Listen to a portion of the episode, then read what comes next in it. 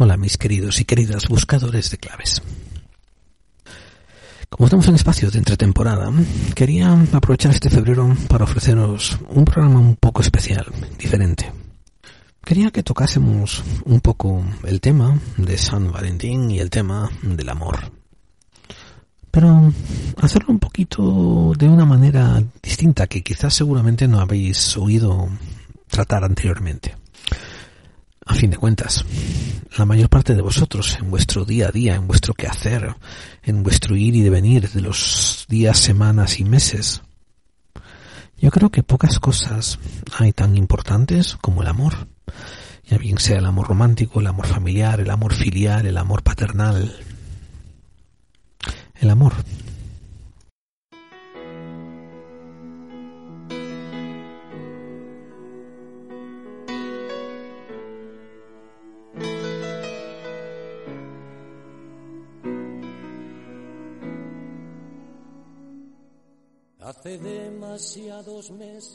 Y entre otras cosas, he decidido que vamos a mm, traer de banda sonora al maestro Joaquín Sabina.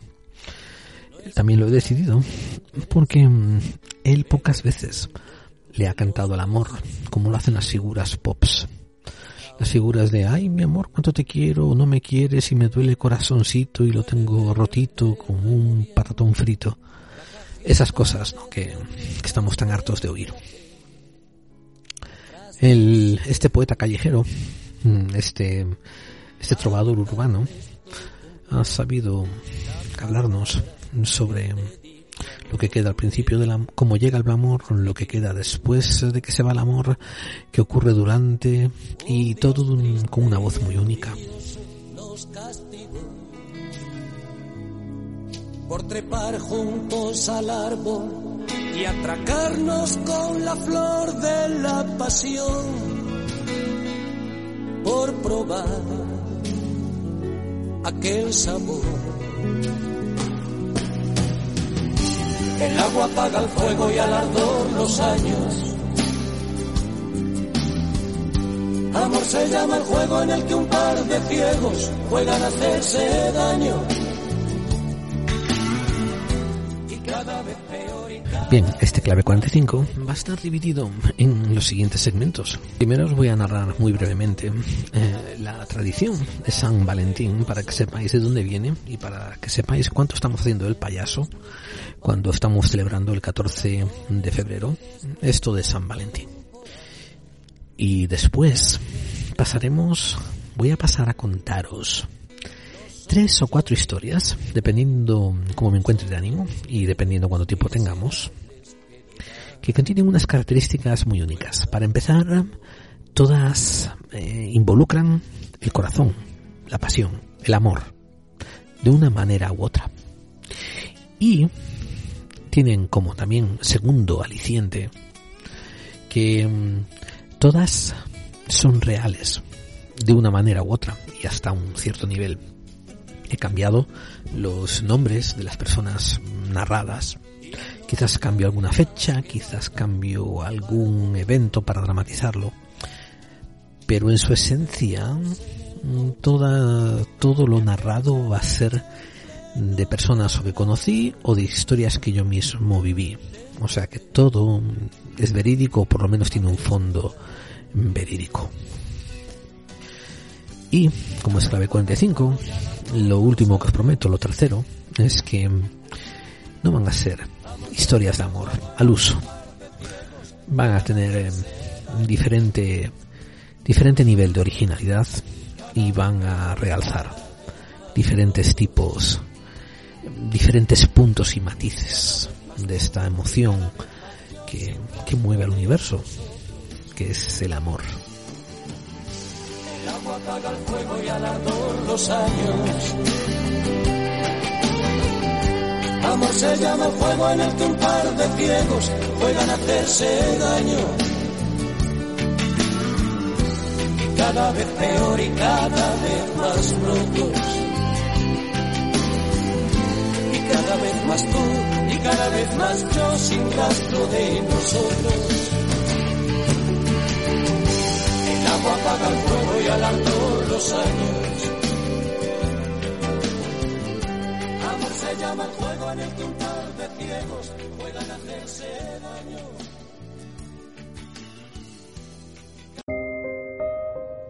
Emitimos 24 horas del misterio, 365 días al año para todo el mundo.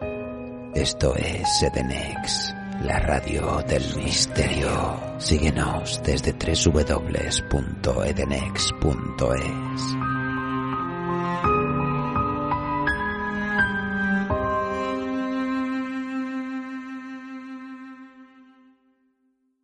Para los que sois nuevos, a clave 45, os comento que este es un programa de misterio y conspiración. Muchas veces no es a partes iguales, pero hacemos lo que podemos. Y yo soy vuestro compañero de viaje, Gerald Dean, el primo guapo de James Dean. No tengo culpa de que él fuera la oveja negra de la familia. Y Clave 45 se emite primero por Edenex, la mejor y la más grande radio del misterio en español. Y después lo ponemos en iVoox, mm, pero también salimos y mandamos saludos a nuestros oyentes que nos están escuchando desde la República Mexicana y también a los oyentes que nos sintonizan desde sus radios locales en la República Argentina. A ver, ¿cómo podemos empezar a tratar el Valentín, el San Valentín, el día de San Valentín? ¿Cómo podríamos empezar a tratarlo? ¿Cómo? Uy, ese, ese comienzo me recuerda una canción, una canción del maestro Sabina. Mm, ¿Podrá ser, podrá ser que, que nuestro sentido de la ironía y del cinicismo le ha llegado, se ha comunicado de alguna manera forteana, telepática, y ha, y ha introducido esta canción como nuestro fondo para hablar de la celebración de San Valentín? ¿Puede ser? Creo que sí. Cuando le dije que la pasión por definición no puede durar como iba yo. Aunque mucha gente te quiere hacer creer que esto de San Valentín es una, ¿cómo se dice? Una, una festividad que fue eh, creada por la empresa Hallmark para vender tarjetas. Pues aunque es parcialmente cierto, no te están contando toda, toda, toda la verdad. Claro, para eso tienes al tío Gerald.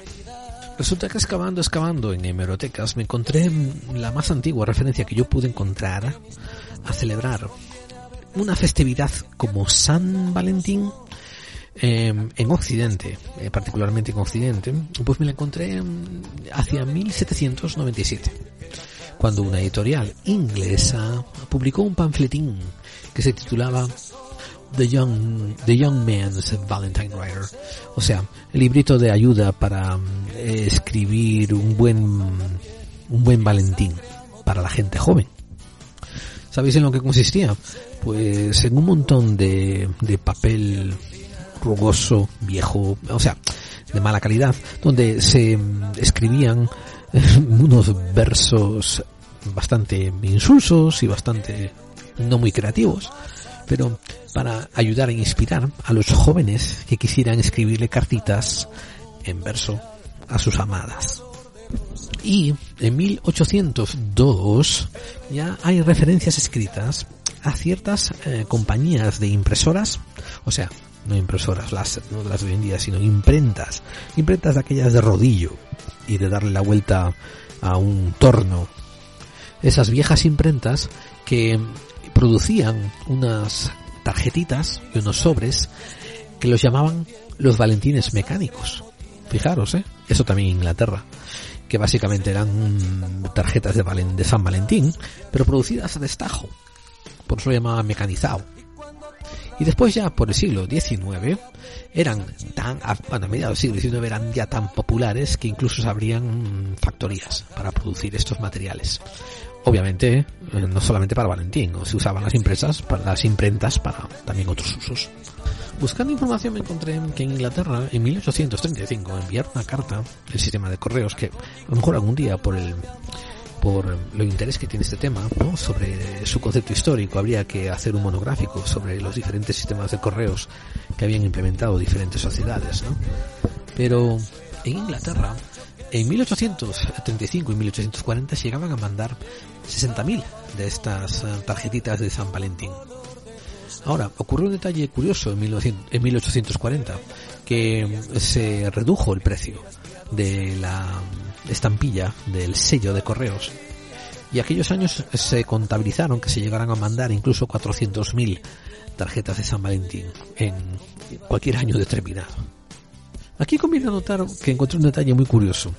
En la era victoriana, ¿no? Con las señoras, con esos corsés largos y esas faldas y los señores todos encopetados, eh, concepto victoriano que por lo general va de mano en mano, ¿no? Con el puritanismo, pues debido a que era tan barato mandar los valentines, estas tarjetas de San Valentín, pues empezaron a recibir un montón de tarjetas de San Valentín con mensajes ya un poquito picantones, soeces, a veces, a veces incluso de mal gusto, ¿no? Y casi, casi pornográficos. Lo cual es curioso, ¿no? Que hubiera gente que invirtiera dinero en mandar un Valentín con cochinadas, ¿no? Eh, solamente porque les parecía gracioso hacerlo y porque también se podía garantizar el anonimato. Eso es importante de recordar. Y después de ahí, ya un pasito, ¿no? Exportarlo, esta práctica, a Estados Unidos. Sucia rutina. Yo le quería decir la verdad por amarga que fuera. Contarle que el universo era más ancho que sus caderas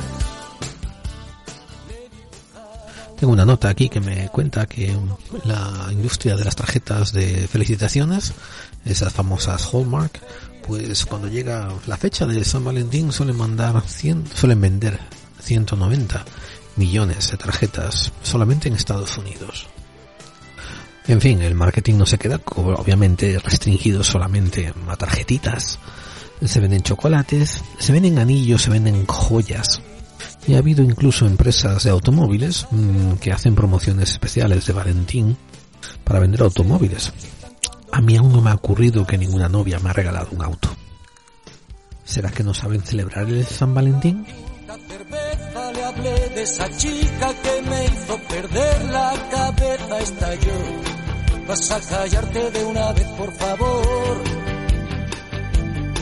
Y así fue como aprendí. Lo cual no está nada mal si tenéis en cuenta, ¿no?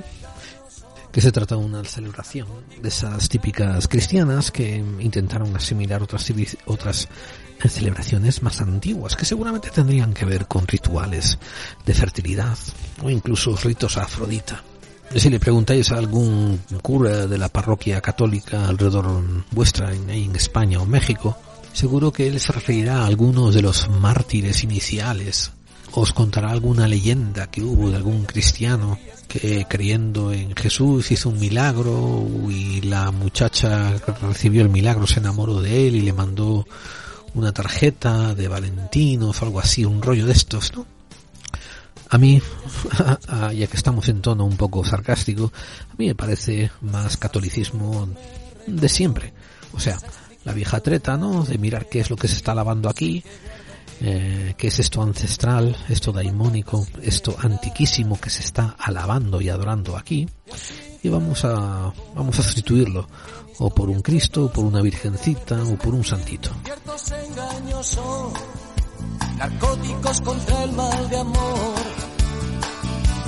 Yo le quería decir que el azar se parece al deseo beso es solo un asalto y la cama es un ring boxeo. Que las caricias que Esto no os debe de servir a vosotros para creer o para pensar que yo no creo en el amor o que estoy anti enamoramiento o que, en fin, que estoy opuesto al romance. Yo no soy contrario al amor, ni al romance, ni al enamoramiento lo dejo claro. Lo que soy es, estoy en contra de aquellos que venden gatos por liebre. Son de aquellos que a cuenta del romance del enamoramiento y del amor te quieren vender y engrosar sus bolsillos. No haré tampoco comentario a estas empresas de diamantes que a principios del siglo XX comenzaron a idealizar la idea de que para eh, comprometerte con tu amada tenías que regalarle un diamante que casualmente vendía en su monopolio. Y no solo eso, sino sus compañías de marketing empezaban a vender la idea de que cuanto más dinero invertías en ese diamante, más grande era tu amor por tu amada. sin contarle a nadie, sin decirle a nadie que después, si esa persona iba a revender el diamante, no iba a tener valor en absoluto, porque era un valor artificial para los diamantes. Lo era y lo es hoy en día. Un precio establecido por una escasez artificial impuesta por las distribuidoras mismas de esos diamantes. Una historia completamente real y verídica que os voy a compartir aquí mismo es que cuando conocí suficiente a la persona con la que me casé, la llevé a ver un diamante en una tienda que era precioso. Y más o menos yo sabía la respuesta que me iba a dar a mi pregunta, pero aún así se la hice. Y le dije yo, corazoncito, ¿tú qué prefieres? ¿Ese diamante tan bonito y tan caro que está en esa ventana? ¿O prefieres que demos la entrada a una casita? Para regocijo de mi corazón, mm, mi amor dijo, déjate de diamantes y vamos a poner la entradita a una casa que es donde vamos a vivir. Y lo de los diamantes no se vive. Así que eso hicimos. Compramos una casa y un diamante pequeñito porque honestamente esa persona se lo merecía. Pero no porque lo quería. Emitimos 24 horas del misterio, 365 días al año, para todo el mundo. Esto es Edenex, la radio del misterio.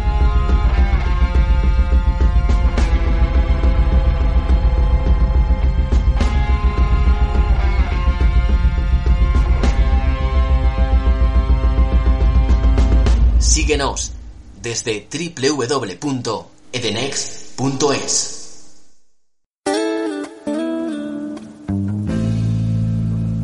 Patricia, inconclusa.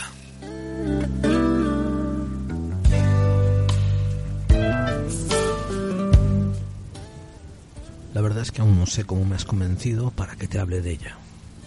Pensé que me ibas a dar un plantón, dejarme aquí sentado en mitad de una cafetería, después de haberme tragado tanta lluvia para llegar acá. Te juro que cuando me dijeron que querías que te hablase de Patricia, pensé que era una broma. Pero ahora, pues, no sé, tiene sentido. La lluvia, hablar de ella. ¿Sabes que ella le hubiera encantado? Sí, sabes que ella estaba enamorada de las tormentas. La verdad es que hace mucho tiempo que no me acuerdo de Patricia. Y es una cosa extraña, a pesar de que no quiero recordarla. Todo lo que recuerdo de ella está vivo en mi mente, como si hubiese pasado solamente ayer o antes de ayer. Y no hace 40 años ya.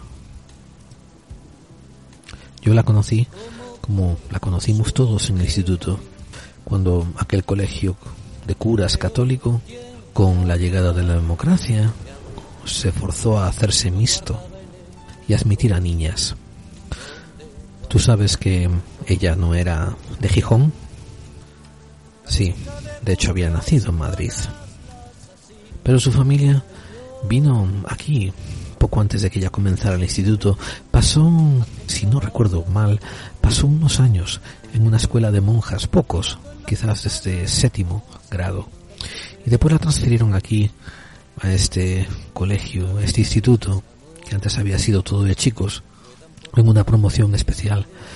Em, el kit de la cuestión era que su tío era profesor en instituto, por tanto le daban la matrícula especial a la familia del profesorado.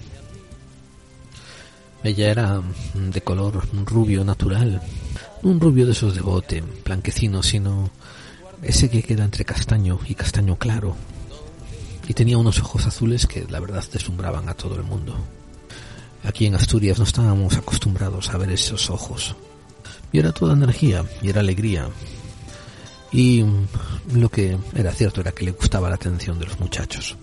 Supongo que un poco se sentía así como una reina, una reina deslumbrante en mitad de un conservatorio o un seminario lleno de recatados muchachos que iban para cura o algo así. Sabes, su padre y su, su familia no era principalmente adinerada, pero su tío sí, es el profesor. Y por referencias y por recomendaciones, ella estaba siempre entre la jet set de Gijón. que si el club del casino, que si el club de vela, que si el club de piragüismo. De hecho, esa transferencia que hizo al instituto de, chicos le fue muy bien. El primer año, el primero de BUP, sacó bastantes buenas notas. No sé si me preguntas si yo tenía sentimientos por ella. No sé, éramos adolescentes. Yo creo que todos teníamos sentimientos por todos. Y eso sí, éramos un grupo bastante exclusivo, intentábamos no dejar que otra gente entrara en ellos. Nos considerábamos nosotros mm, a lo que nuestros padres nos decían, bastante privilegiados. Pero no, ella no salió conmigo ni primero de ni en segundo, ni después. Y tengo que reconocer que tampoco ella se tomaba muy en serio las relaciones con los muchachos. Su tío, que daba, creo que eran clases de química, si no recuerdo mal, en aquella escuela, nos decía a todos los que llegábamos a su clase en segundo de BUP. Segundo de BUP es el año en que todos caen. Es más duro de lo que nadie se espera. Separa a los que valen de los piltrafillas. Y lo repetía por lo menos cinco veces la primera semana de curso. Te voy a decir una cosa, ¿eh? A ella le ponía incómoda un poco su tío. Me lo confesó varias veces. Decía que la ponía nerviosa lo mucho que se le arrimaba a él para decirle cosas y como parecía que a lo mejor le estaba como respirando el olor que ella emitía o lo rápido que era también él para ponerle la mano en cualquier momento en la parte baja de la espalda y como que la dejaba allí mucho tiempo. Y no sé, me decía que ella sabía que él nunca le haría nada malo, pero aún así la ponía nerviosa.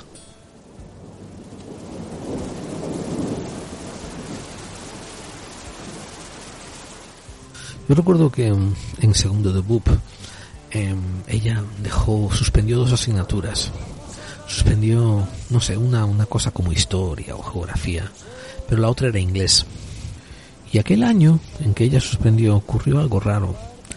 Ocurrió que en la escuela ofreció un examen de recuperación en junio para así no tener que ir en septiembre, que era algo inaudito, no había pasado antes.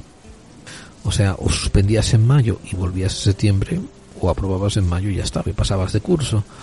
No que te daban una oportunidad de hacer un examen y recuperarte y no tener que ir al examen de septiembre. Después me enteré que había sido su tío el que había metido baza y que había presionado para que ejecutaran ese examen, para que pusieran en práctica ese examen precisamente por ella.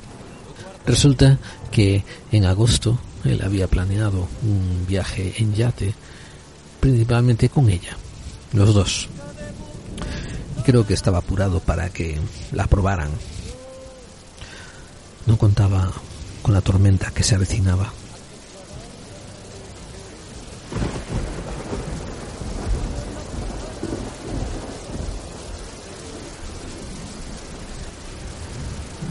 El examen fue concertado en el pabellón de gimnasia de la escuela porque en el verano aprovechaban para contratar a compañías constructoras para que renovaran eh, las aulas principales.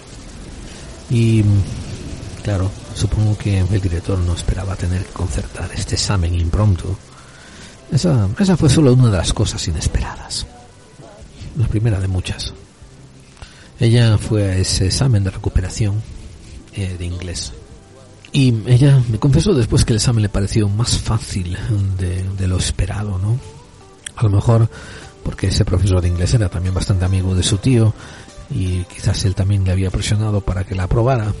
Y me contó que cuando miraba la aula veía a los de siempre, a lo que llamaban los, los matracas, los repetidores, los burros profesionales, ¿no? Que eran los que no daban pasado los cursos jamás y que estaban siempre suspendiendo y apareciendo en septiembre y a veces repitiendo curso.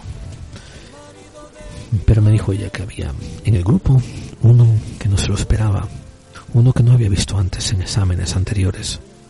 De hecho, no estaba ni siquiera en su clase, estaba en una de esas aulas paralelas porque de aquella, en los años 80, en el 86, separaban a la gente por, por apellidos y el que empezara su apellido de la A a la M la ponían en un grado de, de BUP y, y hacían otro para los de la N hasta la Z. Y así más o menos repartían los 40 estudiantes por la clase. No sé si tú te acuerdas de, de eso, allá de los años 80. Pero en fin, em, el tío este que llamaba la atención era siempre un tío marginal, era más fronterizo.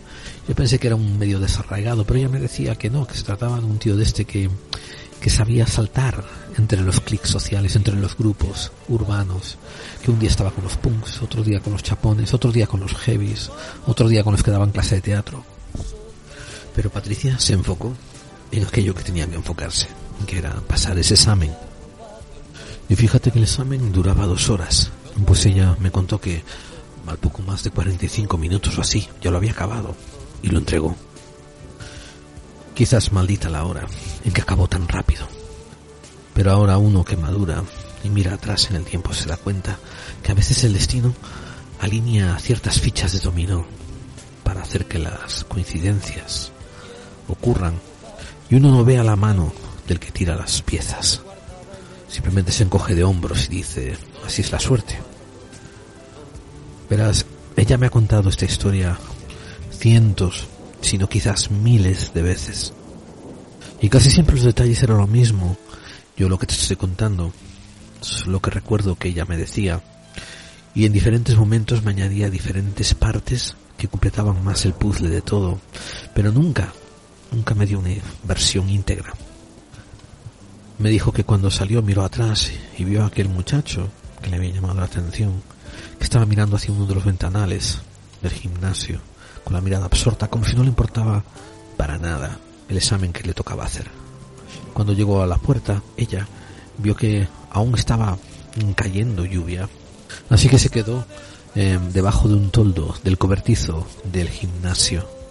Quizás estaba esperando ver algún amigo alguna amiga, aunque sabía que como era un día de hacer examen de recuperación, las posibilidades eran bien pocas. Decía que el, el campo, el campo ese de los recreos, olía a tierra recién llovida y que las nubes negras, las negras de la tormenta, pues se abrían dramáticamente y había rayos de sol que parecían dibujados con tiralíneas, entrando y cortando la negrura de las nubes. Así estaba ella pensando cuando escuchó una voz a sus espaldas que le dice, esto no es el fin, esto es el principio de una tormenta. Y claro, cuando se volvió, era él. Había abierto la puerta del gimnasio sin ruido y estaba allí detrás de ella, pero como si ella no estuviera delante de él, como si él fuera el único ser en la tierra. Ella mm, dice que tuvo que encontrar alguna manera de hacer conversación porque estaba un poquito nerviosa. Le dijo, ¿tú crees? Y él siguió mirando hacia los pinos que se ondeaban al viento. Sacó un cigarrillo lo encendió y ella me contó que en aquel momento le pareció que estaba involucrado con James Dean en alguna película extraña en blanco y negro de los años 50. ¿Te imaginas que no ayudó el que él dijese una frase como es el viento que está confundido? Si no fuera verano se habría quedado oscuro, pero como estamos en estío, se quiere ir. Mira para aquella parte, y le señaló hacia unas nubes y cuando ella miró se dio cuenta de que sí, que salían en el sentido contrario a las otras que estaban más al este. Son cambios de presiones y eso le indica que esto va a continuar. Y ella le dijo así media burlona, mira tú, el tío este, que estás haciendo exámenes de recuperación para ir a meteorología. Y dice que le tomó su tiempo antes de contestar, le dio una calada al cigarrillo, lo cual lo hizo así más dramático el momento. Y le dijo, yo, yo soy un don nadie. La pregunta más adecuada es ¿qué haces tú aquí, Patricia? Y claro, ella se quedó sorprendida de que supiese su nombre y cuando la vio respingar le dijo, sí, sí, Patricia, la sobrina del Pelmas. El Pelmas era como los muchachos apodaban a su tío, el profesor. La nena más chula de la escuela, la que tiene el futuro mejor planchado delante de ella. Pero Patricia me dijo que él no tenía un tono ni cínico ni agrio en lo que decía, y de alguna manera la desarmó. Quizás era que ella había estado esperando a que, si se encontraban, continuaran a jugar, a no conocerse, a pesar de que en diferentes ocasiones sociales ya habían intercambiado palabras. Un saludo aquí, un adiós allá, un hasta luego y nos vemos, un que toca en el siguiente turno de clase, cosas así de estudiantes. de esos que se entrecruzan en los pasillos. Pero él estaba dejando claro que sabía bastante más de ella de lo que ella esperaba que supieran. No sabía qué decirle en ese momento, tampoco sabía qué juzgar, no sabía si a lo mejor era un acosador, no sabía, vamos, no sabía nada en ese momento Patricia. Y para colmo, él se subió el cuello de la cazadora y se alejó lentamente, fumando de ella en la lluvia. Y ella dudó un instante, pero dice que algo, algo la motivó. Miró hacia los lados muy rápidamente, vio que el patio del recreo todavía estaba vacío. Y quizás subconscientemente sopesó muy rápidamente que no había nadie para juzgar su buena o mala reputación si le continuaba hablando. Así que le gritó y le dijo, espera, eh, ¿tienes un pitillo? Y él se detuvo, se acercó a ella, esbozó una sonrisa que era cálida, así entre la lluvia, y volvió a donde estaba ella guarecida. Sacó un cigarrillo, ya lo tomó, y esto me lo cuenta. Cuando él se inclinó para darle fuego, los pelos de su cabeza se rozaron levemente, y ella percibió el olor a lluvia en la piel de él, de tan cerca que lo tenía. Y sin embargo ese contacto leve de sus cabellos hizo que algo eh, explosionara en ella. Así, en un estallido silencioso. Dice que después de mucho pensarlo me contó que aquello que sintió era un deseo de intimidad. Pero ¿cómo vas a expresarte con 16 años que tienes hambre de intimar? Y no estamos hablando de follar, no estamos hablando de joder, no estamos hablando de morrear. Era algo abstracto. Ella quería, quería que ese olor a lluvia sobre carne, que ese aroma a tabaco lejano, que esas pisadas que oía cuando él se acercaba, las quería tener cerca más tiempo y no sabía por qué. Así que cuando estaba tomando una calada del tabaco, ella le dijo, para intentar estirar la conversación, ¿y qué planes tienes para el verano? y la frustraba que él apenas la miraba a los ojos. Pero le contestó, me voy a ir. ¿A dónde? ¿De veraneo? Voy a dejar esta puta ciudad, Patricia. Voy a dejar este país. Lo voy a dejar todo atrás. Me voy a perder. Y ella, esa contestación la puso más nerviosa y lo único que consiguió decir fue, joder, qué dramático estás. ¿No? Él le dice, tú preguntaste. Pero no, a ver, explícame mejor, le dice ya, ¿a qué te refieres?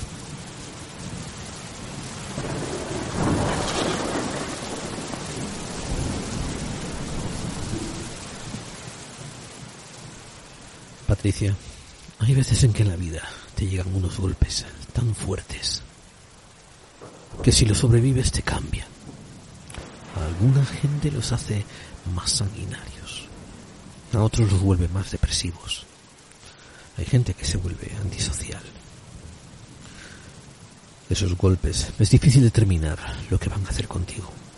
Pero yo quiero creer que uno siempre, siempre, con mayor o menor esfuerzo, puede determinar cuánto lo van a cambiar y hacia qué lado. Yo estoy en uno de estos momentos en que tengo que decidir qué me va a ocurrir después de uno de esos golpes. Y ella le dijo, a muy buenas tintas, le dijo, jo tío, si es solamente un examen inglés. Él se volvió hacia ella y dejó ese tono serio que estaba, que estaba metiendo, ¿no? Y de hecho ella dice que hasta soltó una pequeña carcajadita y le preguntó, ¿tú sabes qué nota saqué en inglés? Bueno, no déjate de inglés, ¿sabes qué nota saqué en el curso anterior de media? Notable. ¿Y sabes cuántas he dejado este año? Ella se aventuró tímidamente a decir, ¿dos? Y él le sonrió y le dijo, muy dulcemente, ocho. Hostia, dijo ella. Dice que después quedaron en silencio por un rato. Cuando se atrevió a meter la baza, le dijo ella, entonces te refieres a que vas a dejar la escuela y ponerte a trabajar Em, ¿Has considerado meterte entonces en FP? Y se refería a esos cursos de formación profesional que, empezaban a ser tan vigentes en los años 80. Y ella recuerda que casi, casi, casi por primera vez en aquella conversación, él la mira. Es así que se percata que él parece más delgado de lo que lo solía recordar. Y a su vez esa mirada la está conmoviendo, está conmoviendo extrañamente por dentro. Está despertando algo que a veces ella quiere confundir con algún dejo de lujuria, pero que no es lujuria per se. Ella repite que es ese deseo de intimar, pero que sobrepasa lo psicológico, incluso llega a lo físico, a tocar una mano, a tocar un brazo, a dejar con el tacto humano saber a la otra persona que estás ahí con ella. Y una vez Patricia me dijo que con ese deseo le entró un extraño deseo de hacerse trascendente. Él pareció sentirlo, percatarse de que ella estaba conectando con él y le dijo, ¿tú quieres saber de qué te estoy hablando? Cuando ella lo miró a esos ojos, unos ojos castaños oscuros, se dio cuenta por unos pequeños tintes rojizos que había alrededor, que seguramente había pasado horas donde él había estado llorando. Llorando, o había estado fumando costo como un descarriado. Aunque a esta edad en su vida ella ya era media experta en eso y quizás ya hubiera detectado el olor, lo cual no lo hizo. Lo único que le contestó fue muy bastante tenuemente. Le dijo, sí, quiero saberlo. Explícamelo. Y así fue como aquel muchacho casi, casi desconocido para ella. Llevó a Patricia, una de las muchachas más populares de aquel instituto. La llevó por una senda donde nadie la había llevado antes y según ella, nadie jamás la volvería a llevar.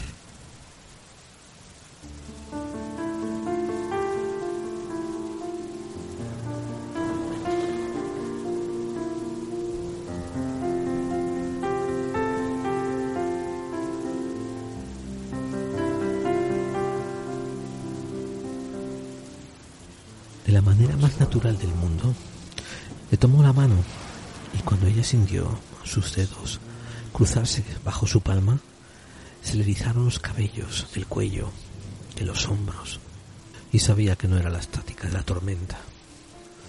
Caminó, caminaron lentamente hacia un montículo elevado desde el cual se divisaba las escuelas, el gimnasio a sus espaldas, los árboles en su frente que lindaban el patio del recreo. Y él le dice, ¿Tú sabías que yo viví en Estados Unidos por varios años?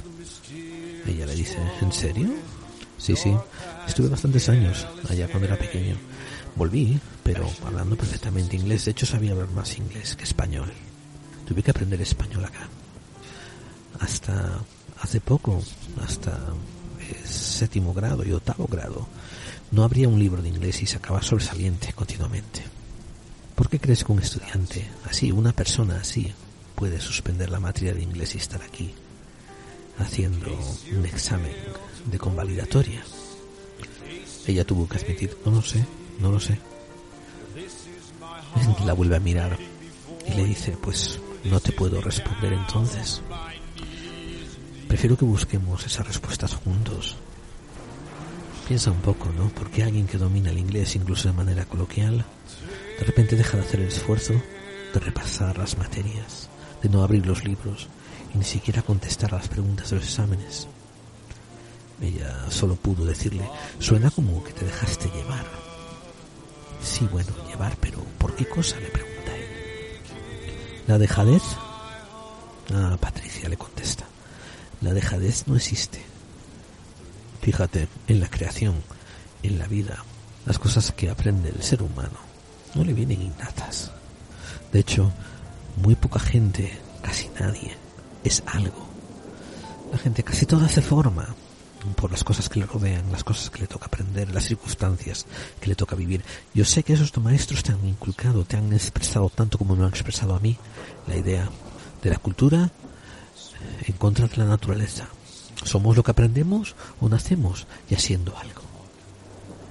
Pero te pregunto, ¿tú crees que ese gorrilla que está pidiendo limosna mientras codicia el siguiente pico de caballo, ¿tú crees que ese es yonki? ¿O se hizo? Asimismo, la gente no es sádica, la gente no es mala, la gente no es buena. La gente se va haciendo. ¿Sabes dónde me he pasado los últimos tres meses, Patricia?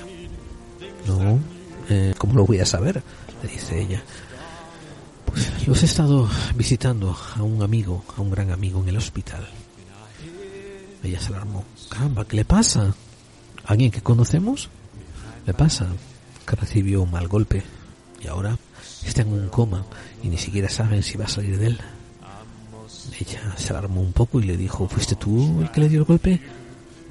No, yo no fui, yo no fui para nada, pero mi culpa fue no poder salvarlo. Jo, qué pasada, dijo ella, media asombrada. Y he tenido que comparecer en comisaría más de cuatro veces. Mi declaración no les vale, no les servía hasta que la cambié. ¿Y cómo es eso? preguntó ella. Cuando les conté lo que pasó, lo que yo recuerdo, no les gustó, les estaba mucho trabajo, no les encajaba para nada. Tuve que cambiar el relato hasta encontrar uno que no les diera mucho trabajo. Y mientras mi amigo sigue en el hospital en coma. Y sus padres amenazan con llevar a los míos a juicio por daños y perjuicios de algo que yo ni siquiera hice. Patricia, vas entendiendo un poco a lo que me refiero con aquello de golpes duros. Y es por eso que te estoy agradecido, Patricia. Pero a mí, ¿por qué? Porque al menos ahora tú y yo tenemos esta tormenta.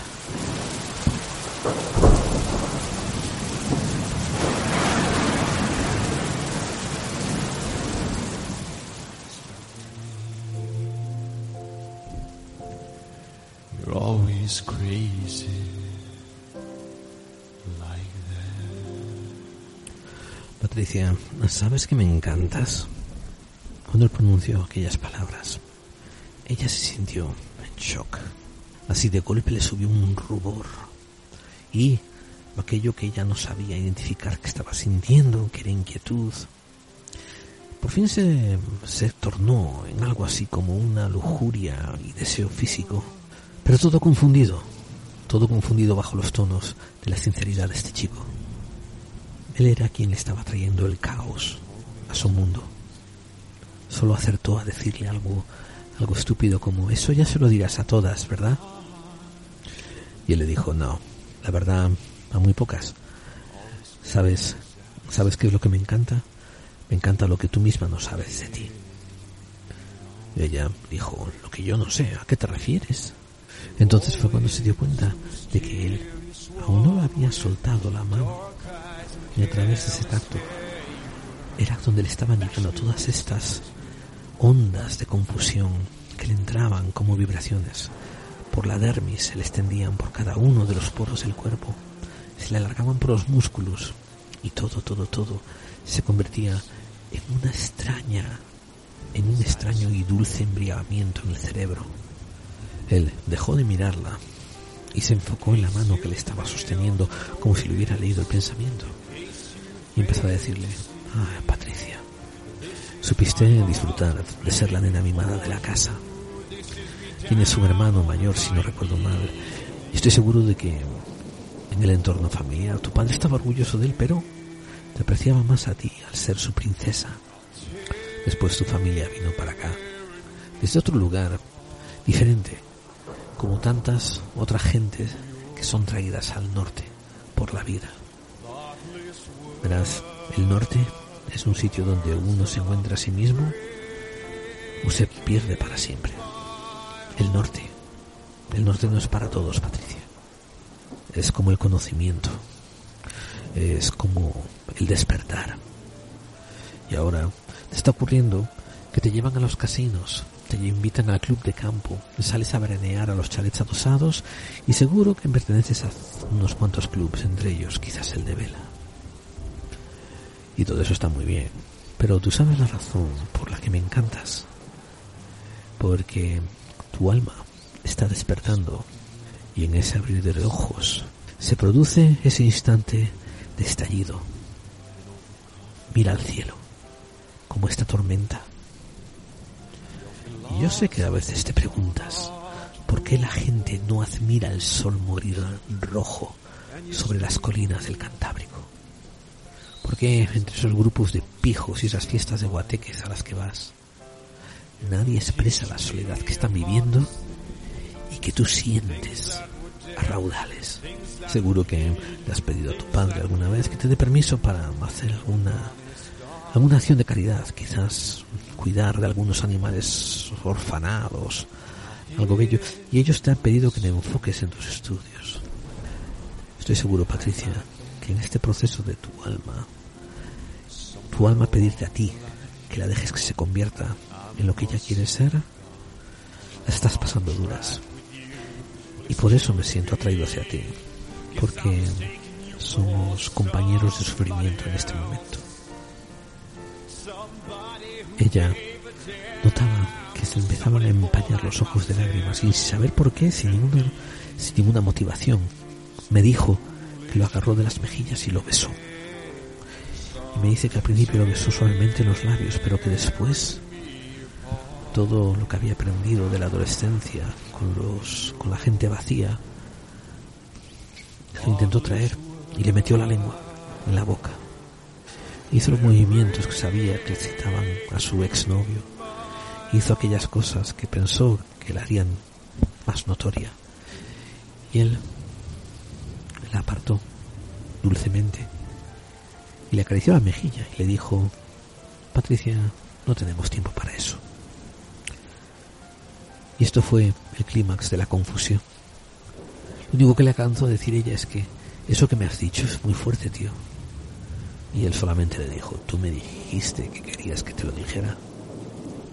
La tomó del hombro y la atrajo hacia sí y continuaron caminando ahora que la lluvia estaba mainando. Ambos estaban mojando, pero apenas lo sentían. Él continuó diciéndole, a mí me han arrebatado a un buen amigo, ¿sabes? Mi familia se está desintegrando delante de mí. Mis padres susurran divorcio, cada vez menos a escondidas. y últimamente la policía no para de tocarme los huevos porque no tienen a otros sospechosos. Y en medio de todo esto, una de las tías más majas del instituto y además de las más bonitas, viene a pasarse una tarde de tormenta conmigo. La tormenta, además de llegar aquí y limpiar el campo del recreo, esta tormenta, Patricia, hace que no haya nadie alrededor nuestra, solamente los valientes, los que nos atrevemos a salir, a enfrentarnos a la lluvia y a los truenos, porque sabemos que es parte nuestra. Tú estás conmigo en esto de que es una experiencia que merece la pena vivir, la verdad, Patricia. Ella había decidido ya callarse. Se dio cuenta en su subconsciente, como mujer analítica que era, que la mayor parte de las conversaciones que tenía, de lo que decía, era solamente para hacerle preguntas. Lo único que en este pequeño paseíto donde él la tenía de su brazo, ella lo único que pudo hacer fue acercar su pecho al brazo de él y sentir así un dejo de intimidad, mientras con su mano libre buscó la mano de él para entrelazar los dedos. ¿Sabes por qué tenemos que disfrutar de estas tormentas? Ella sacude la cabeza y dice que no, mientras desde su nariz le llega un lejano olor a tabaco desde su cuello, distante, que le parece varonil, seductor. Quizás estamos donde tenemos que estar y esta tormenta es la catarsis.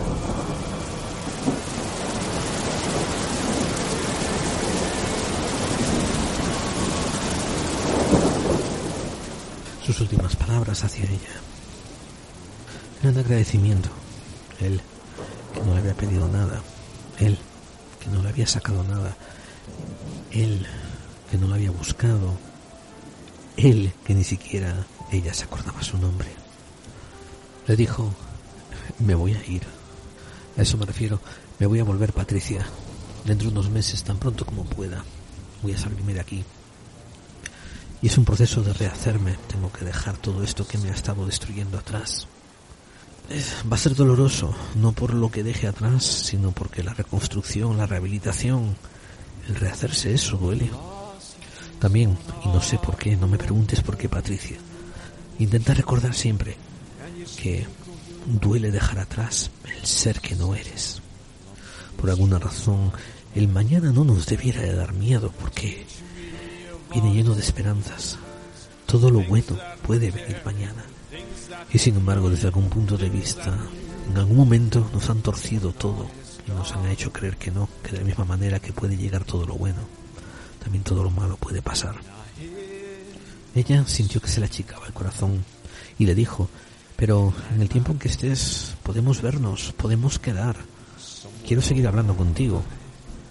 Y él, él le recordó muy suavemente, le dijo, ¿No te has dado cuenta, Patricia, que he tenido que suspender ocho y tú has tenido que suspender dos y ha tenido que ocurrir una tormenta en mitad de un examen de recuperación que nadie esperaba para que tú y yo podamos encontrarnos por última vez, casi por primera, en este patio de este, de este colegio y yo te pueda decir que gracias por ser como eres y gracias por confiar en mí, gracias por tomarme del brazo y gracias por dejarme ver que hay una mujer como tú que está pasando por algo parecido como yo y que no se arreda y que es valiente y que va a seguir hacia adelante. Me estás dando fuerzas, te me estás convirtiendo en un referente. Esto fue una conjunción de planetas, esto ocurrió en este ahora y ha tenido que ser así y lo hemos hecho así. Y sabes, la parte que tenemos que darnos muchas felicitaciones en que nos atrevimos a dejar que ocurriera Patricia. Pero eso es todo. Tú tienes que volver a tu batalla. Tú tienes que volver a tu casa. Tienes que volver a plantarle buena cara a todo. Y tienes que aprender a decir que no. Y tienes que salir adelante. Y tienes que cruzar año a año, mes a mes, lo que te va a venir en el futuro. Y convertirte en esa que vas a ser. A mí me toca hacer lo mismo. A ella, a ella le entró una desesperación increíble era, era como si hubiera encontrado ese libro que siempre había querido leer y ahora alguien se lo estaba sacando de las manos y le dijo, no te puedo dejar ir así, tenemos que hacer algo, tienes que darme tu dirección, tenemos que quedar. Él comenzó a soltarle la mano y le dijo, mira, la lluvia ha cesado. Eso significa que los que todavía están dentro del gimnasio dentro de un rato empezarán a salir. Y tú te vas a sentir intimidada. No, yo no me voy a, no me voy a arredar, no me voy a echar para atrás. Él dijo, esto fue una epifanía. Ahora, ¿qué hacemos con ella? Es cosa nuestra. Y así le iba soltando la mano y le dijo, me voy a volver que tengo una cita en la comisaría, otra más, hoy, sábado, dentro de media hora. Y después me voy a ir a sacar los billetes de avión. Pero de repente se paró y se acercó a ella dos pasos y le dijo, ¿qué tal si hacemos un compromiso? ¿Qué tal si no nos decimos ni cuándo, ni cómo, ni dónde? ¿Qué tal si quedamos de vernos? En una tormenta de esta, cuando ambos creamos que estamos preparados y que hemos alcanzado aquello, aquella meta que por lo menos nos marca el derecho a volvernos a encontrar. ¿Qué te parece? Verás, tío, ella entendió las palabras y me las repitió millones de veces, pero no entendió nunca su significado. Y así fue como lo vio perderse de vista mientras oía detrás de ella, como las puertas del gimnasio se abrían y salían sus amigos y le preguntaban qué estaba haciendo porque estaba mojada. Empezaron a vacilarla, llegaron otras amigas que habían quedado con aquellos amigos y todos, todos, todos decían que Patricia estaba extraña, que Patricia no era la misma por lo que ella me dijo, nunca más lo volvió a ver. Y de hecho, cumplió su palabra, él de hecho al poco se fue del país. Y yo creo que nunca volvió. Y aquí, aquí empezó el calvario para Patricia. Volvía con sus viejas amistades, pero no se comportaba igual. Somebody who gave a damn, somebody more like myself. And these foolish games are tearing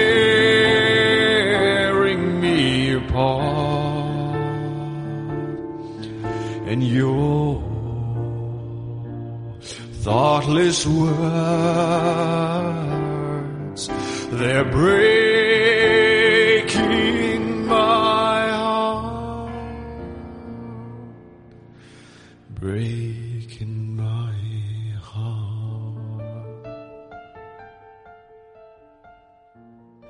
Por lo que me enteré, su tío fue el primero en notar estos cambios y a los pocos días del suceso en la escuela le sacó a Patricia la conversación que había tenido con este muchacho. Y su tío fue a buscarlo a la casa, parece que sabía dónde vivía, y lo acorraló y lo amedrentó y llegó hasta zarandearlo. Quiero decir, lo amenazó físicamente. Por lo que me enteré, nadie pudo presentarle denuncia contra su tío porque era una cuestión de clase, era una cuestión de un profesor de un colegio de curas privado de alto rango y abolengo contra un paria, don nadie. Vamos, que ni siquiera la policía quería cursar denuncias sobre el tema, y también el muchacho no hizo nada por ello. Patricia me dijo que estaba segura de que eso lo motivó aún más a irse. La gota que colmó el vaso fue cuando, a finales de verano, su tío insistió en que hiciesen ese viaje en el yate de él, y ella se levantó de la mesa, le tiró un plato que le pasó a centímetros de la cabeza, y le dijo delante de la familia que era un baboso hijo de puta, y que no quería que nunca más estuviera cerca de ella que le daba asco. Ese fue el gran drama de aquel año, el cambio que estaba sufriendo Patricia, todos creían, los padres, la familia, creía que estaba en drogas. Y lo que agarraron fue, lo que hicieron fue, la mandaron a una escuela de monjas en Madrid, con los pocos familiares que todavía tenían allí. Y la mandaron por dos años hasta que acabó el COU. ¿Te acuerdas? Allá en los años 80 todavía se cursaba el BUP y después el COU. Y sin embargo los familiares pues decían que veían una muchacha melancólica, pero que no veían a esa mujer rebelde que le estaban contando los otros familiares de Asturias. Y Patricia volvió, volvió para hacer la universidad aquí, en, Gijón, y coincidimos en muchísimas clases, intimamos. Ella me decía que cuando estaba en Madrid se sentía cómoda, porque, porque dentro de su cuerpo se sentía desubicada, le faltaba algo, lo que más le hacía sentirse viva eran las tormentas. Cuando caía lluvia, se sentía vivir, vibrar. Le venían todos los recuerdos de aquella conversación, de aquellas sensaciones, de aquellos olores que había vivido aquella tarde en el patio del colegio. Preguntando, preguntando, después aprendió el nombre de él. Pero casi nunca le hacía falta decírmelo. Yo mismo, con ella compartiendo piso para estudios, nos había sorprendido alguna tormenta y cuando caían truenos ella se convertía en una mujer diferente, le brillaban los ojos, se acercaba a las ventanas, daba pasos como si fuese un gato, un león, una tigresa enjaulada. Creo, muchas veces pensé que había una parte de ella que se sentía que no estaba llena y cuando aparecía la tormenta como que se le despertaba en su psique el conocimiento de cómo llenarlo y ansiaba alcanzarlo, pero no podía porque pasaba esa tormenta. Era una mujer completamente diferente. Cuando acabamos la universidad nos separamos. Yo encontré novia y al poco me casé. Ella volvió para Madrid. Y una vez en unas vacaciones la encontré aquí, otra vez en Gijón, nos tomamos unas copas de más y nos sentamos en el salón de mi casa mientras yo esperaba que volviese mi esposa, que había salido con unas amigas, y ella me confesaba que le gustaba Madrid por el anonimato, porque aquí en Gijón la gente creía que sabía quién era ella, y ella sabía que no sabía nada de sí misma, y buscaba y anhelaba, y todo lo que quería era oír la voz, quería escuchar aquellas palabras que le dirigía aquel muchacho que la trataba como si fuese su alma gemela. Ojo, no quiero decirte que fue una ermitaña, ya te digo, salió con montones de tíos, incluso estuvo a punto de casarse una vez. Pero yo la vi, la fui a visitar a Madrid en ese tiempo en que estaba prometida. Y seguía siendo la Patricia ausente, que buscaba algo, que, que, que, no estaba ahí completamente. O sea, no se casó de esa vez, pero se casó después como cinco años más tarde. Ahora mismo sigue en Madrid, tiene esposo y ya dos hijos, ya criados, debe tener como 50 años como nosotros. Y tú sabes lo que me, me, me todavía me desconcierta. Nos hacimos amigos en Facebook y la mayor parte de sus posts, la mayor parte de sus entradas en su muro son diciendo qué alegría, hoy hay tormenta. Y no creo, he llegado a la conclusión de conocer a Patricia durante tantos, tantos años, he llegado a la conclusión de que no es que esté esperando la vuelta de ese muchacho per se, es que Patricia sigue anhelando algo que le llegó muy rápido y la dejó insatisfecha, no la llenó del todo y sigue anhelando ese estado que la tormenta le otorgó, ese estado de plenitud, de sentirse completa. Y honestamente, no sé por qué te estoy contando esto a ti. No sé, me tienes un toque que me inspira confianza y no has dicho palabra. Pero lo único que te puedo decir es que si vas a ir a verla, debieras intentar planear hacerlo en un día que haya algo de tormenta. Porque si no, Patricia siempre parece que está semi vacía, que le falta algo, que está incompleta, que está inconclusa.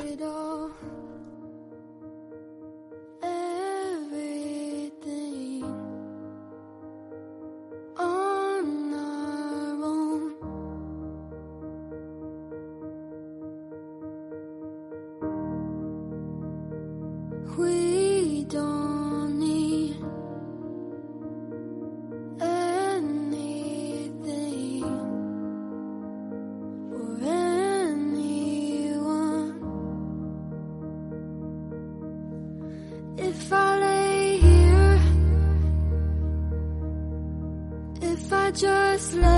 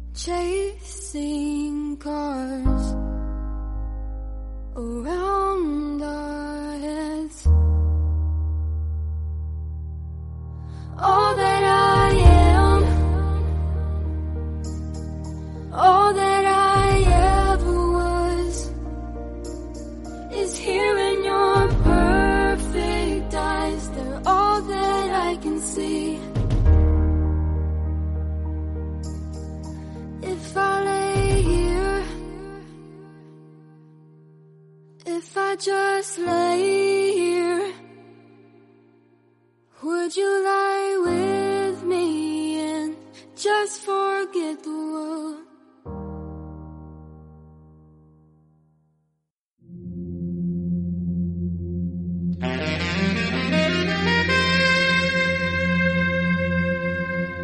Estás escuchando Clave 45. Clave 45. Clave 45. Clave 45.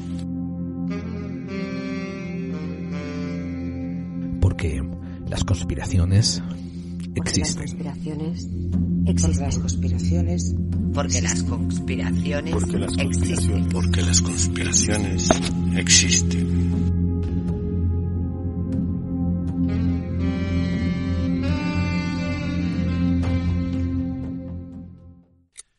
This is Chaos. It's a beautiful, balmy Southern California summer day. It's 80 degrees. It's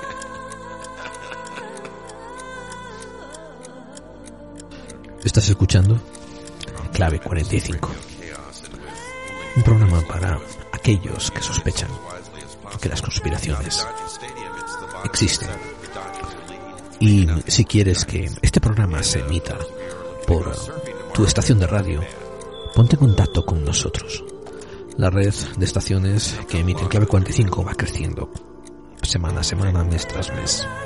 Clave 45 nunca cobra nada por derechos de autor ni por emitir el programa. Y si te animas a ser parte de la resistencia, te ofreceremos un programa formateado especialmente para radios. Envíanos un correo a nuestra dirección en podclave45 arroba gmail.com y nos pondremos en contacto contigo. Y así, poco a poco, todos estaremos contribuyendo a aumentar la resistencia.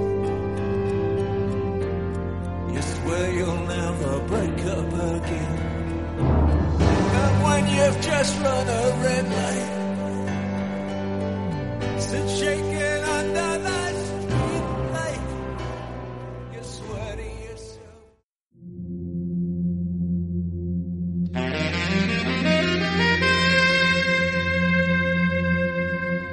Estás escuchando Clave 45. Clave 45. Clave 45. 45. Porque las conspiraciones Las existen. conspiraciones Porque las existen. conspiraciones. Porque las conspiraciones Porque las existen. conspiraciones, porque las conspiraciones existen.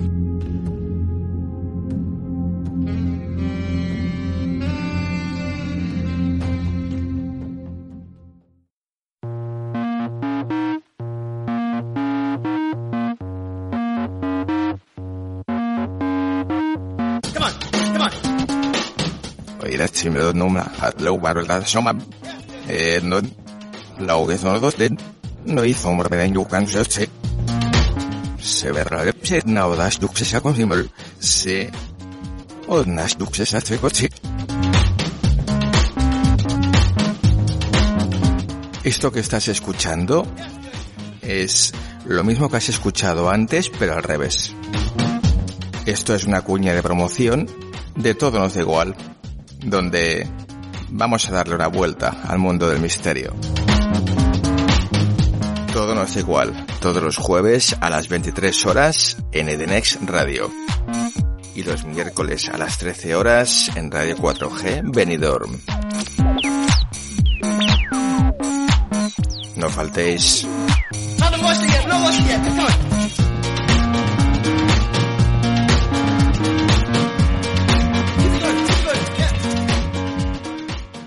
Si crees que ser racional es mirar al universo a la cara y no acobardarse. Si opinas que donde hay duda hay libertad. Si piensas que es mejor encender una vela que maldecir la oscuridad. El Ojo Crítico es tu revista. Porque el conocimiento es el antídoto contra el miedo. Contra el miedo. El Ojo Crítico. El Ojo Crítico. Cuadernos de investigación para investigadores. Descárgatelo gratis desde www.elojocrítico.info. Y en las mejores páginas y blogs sobre anomalías. Sobre anomalías.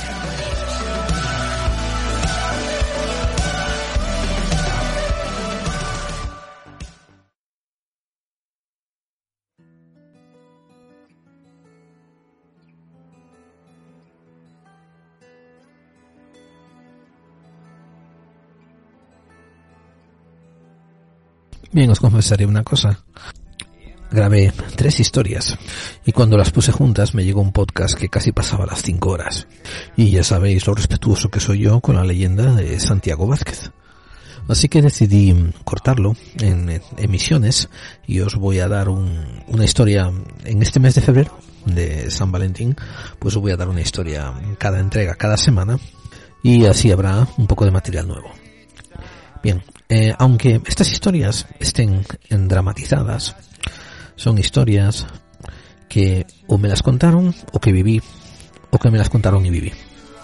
Quiero decir que están basadas completamente en hechos reales o por lo menos hechos narrados como si fueran reales. Conocí a los individuos que protagonizaron las historias y les cambié los nombres.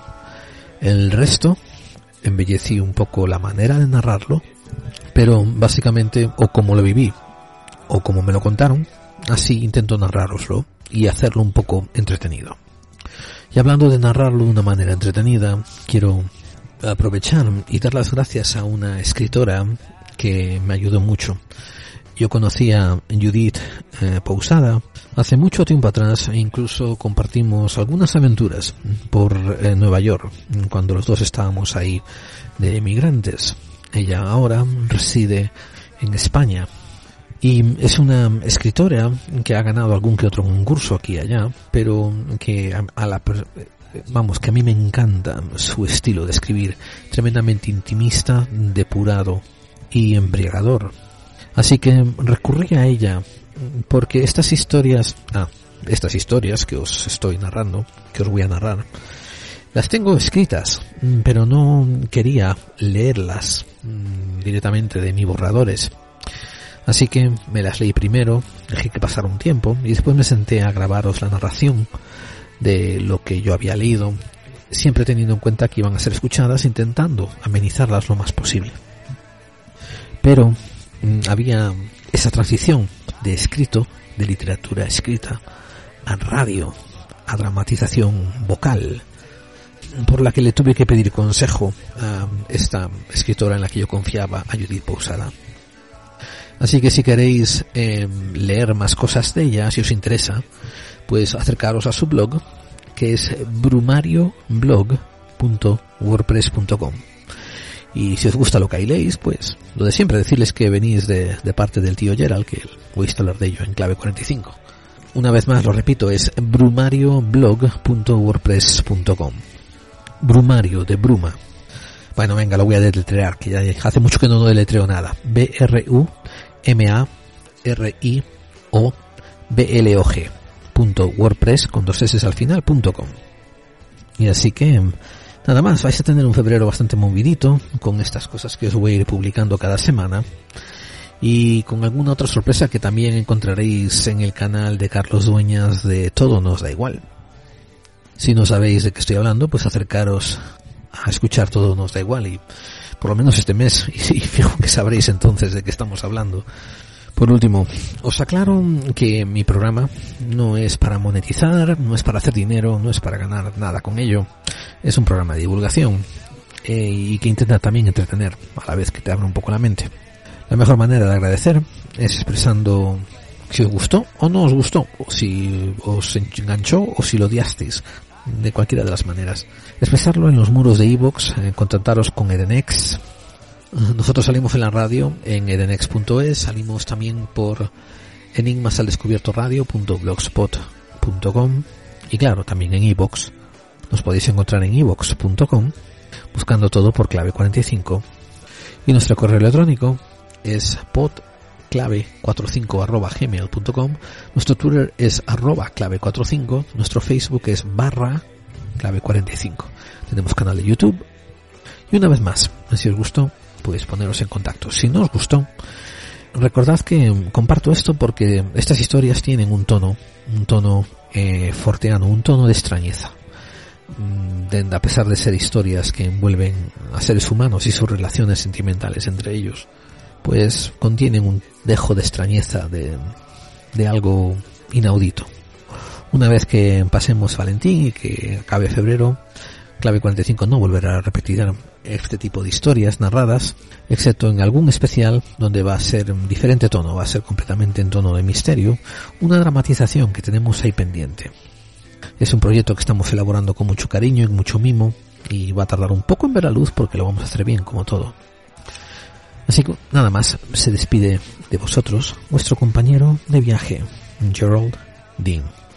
Recordándoos mm, que creáis en ellas o no, las conspiraciones existen. Y nos oímos la semana que viene. Hasta pronto.